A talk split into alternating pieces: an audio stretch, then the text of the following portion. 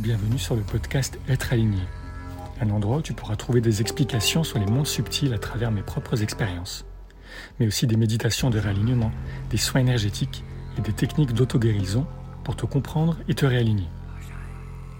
Aujourd'hui, j'ai cœur à te partager une histoire extraordinaire que j'ai vécue il y a quelques années sur les abeilles. Comme tu le sais, les abeilles sont très intelligentes et ont un job des plus importants sur notre planète. Elles dédient leur vie au groupe, pour ne pas dire à l'humanité tout entière, car le travail est nécessaire à la survie de la Terre, telle que nous la connaissons aujourd'hui. Dû à des expériences personnelles, j'ai grandi avec pas mal de peurs reliées aux insectes. Je te raconterai dans un autre épisode comment, à l'aide d'un medicine man Navarro, j'ai laissé partir tout ça. Un homme en or qui a dédié sa vie à sauver les autres en passant par mon fils. Une histoire incroyable. Je te raconterai ça dans un autre épisode, promis. Pour certains, les abeilles peuvent paraître dangereuses. Personne ne veut être coincé dans une voiture avec un petit animal qui vole à tous azimuts, prêt à piquer le premier danger venu, on est tous d'accord. Mais comprenons que le vrai danger est la peur qui nous anime lorsque confronté à cette expérience. Ce qui veut dire que il n'y a que moi pour penser que cette situation est dangereuse. Comprenons aussi que lorsque nous ressentons une émotion forte reliée à un instinct de survie alors qu'il n'y a pas de vrai danger de mort, nous devenons dangereux pour les autres. À méditer. Ces abeilles savent mieux que n'importe quel être humain pourquoi elles sont là. Et il n'y a pas de hasard, car elles sont aussi très bien guidées dans le subtil. Préalablement à cette expérience, j'ai cru comprendre que toute colonie animale, quelle qu'elle soit, ont une énergie, un genre d'esprit en charge, qui les guide dans le subtil pour les aider à accomplir leurs tâches, les guidant pour mener à bien leur mission de groupe, en quelque sorte. Voici donc une situation où ma famille et moi avons pu le constater, le vivre, interagir et collaborer avec ces abeilles et leur esprit en charge. C'est parti. Avril 2017. Cela fait maintenant quelques mois que mes perceptions subtiles se sont ouvertes, et je capte alors un peu tout et n'importe quoi à tout moment. Mais vu que je passe tout par le ressenti, je suis quand même pas mal conscient de la nature énergétique de ce que je capte. Autrement dit, même si à travers ma médiumnité florissante, je n'ai pas encore l'image, je perçois clairement si c'est dit positif ou négatif pour moi. Avec le recul, je m'aperçois aujourd'hui que j'ai toujours été dans le juste à ce niveau-là. Bref, il fait nuit et nous rentrons à la maison. Alors que je me gare et sors de la voiture, je ressens une énergie très forte qui vient me voir immédiatement.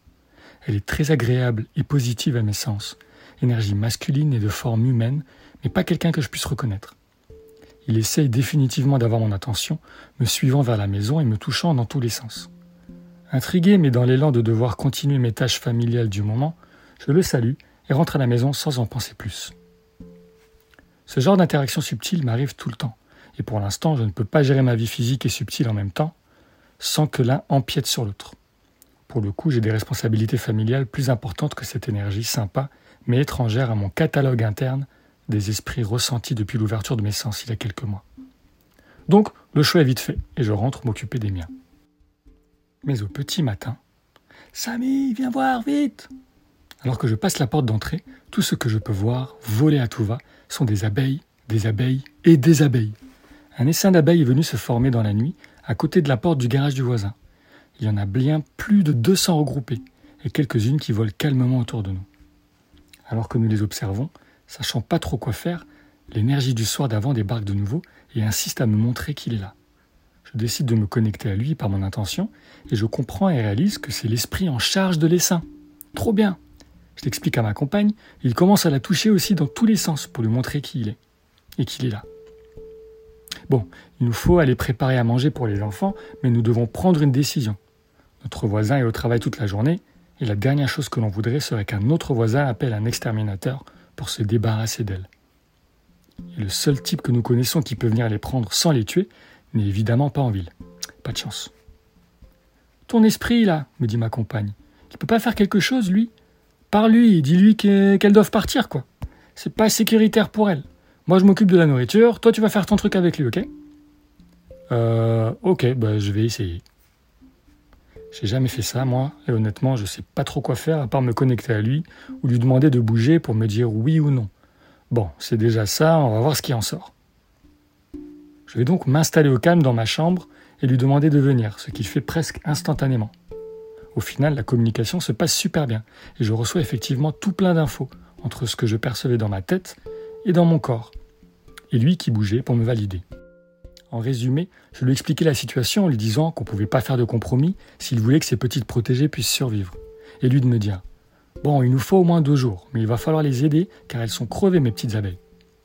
Pas de souci. Euh, on fait ça comment du coup? De l'eau sucrée ou même du miel, ça fera l'affaire. Voilà ce que j'entends. Ok, euh, mais c'est pas dangereux pour nous ça? Et là, je l'entends éclater de rire, dans ma tête évidemment. Et j'entends Non, non, t'inquiète pas pour ça. Pas trop sûr de ce que je venais de vivre, je descends en parler à ma compagne et je suis surpris d'entendre qu'elle avait trouvé les mêmes infos sur Internet. À part qu'en général, elle reste entre 5 et 7 jours et meurt presque toute sur place. Ok, allons sauver ces abeilles alors. Nous passons donc toute la journée assis à côté d'elle, avec des cristaux, de l'eau sucrée et du miel, à les regarder reprendre leur envol les unes après les autres. Le deuxième jour, comme promis, elles étaient parties à 90% à peu près. Une petite vingtaine d'elles sont restées à se sacrifier pour leur mission.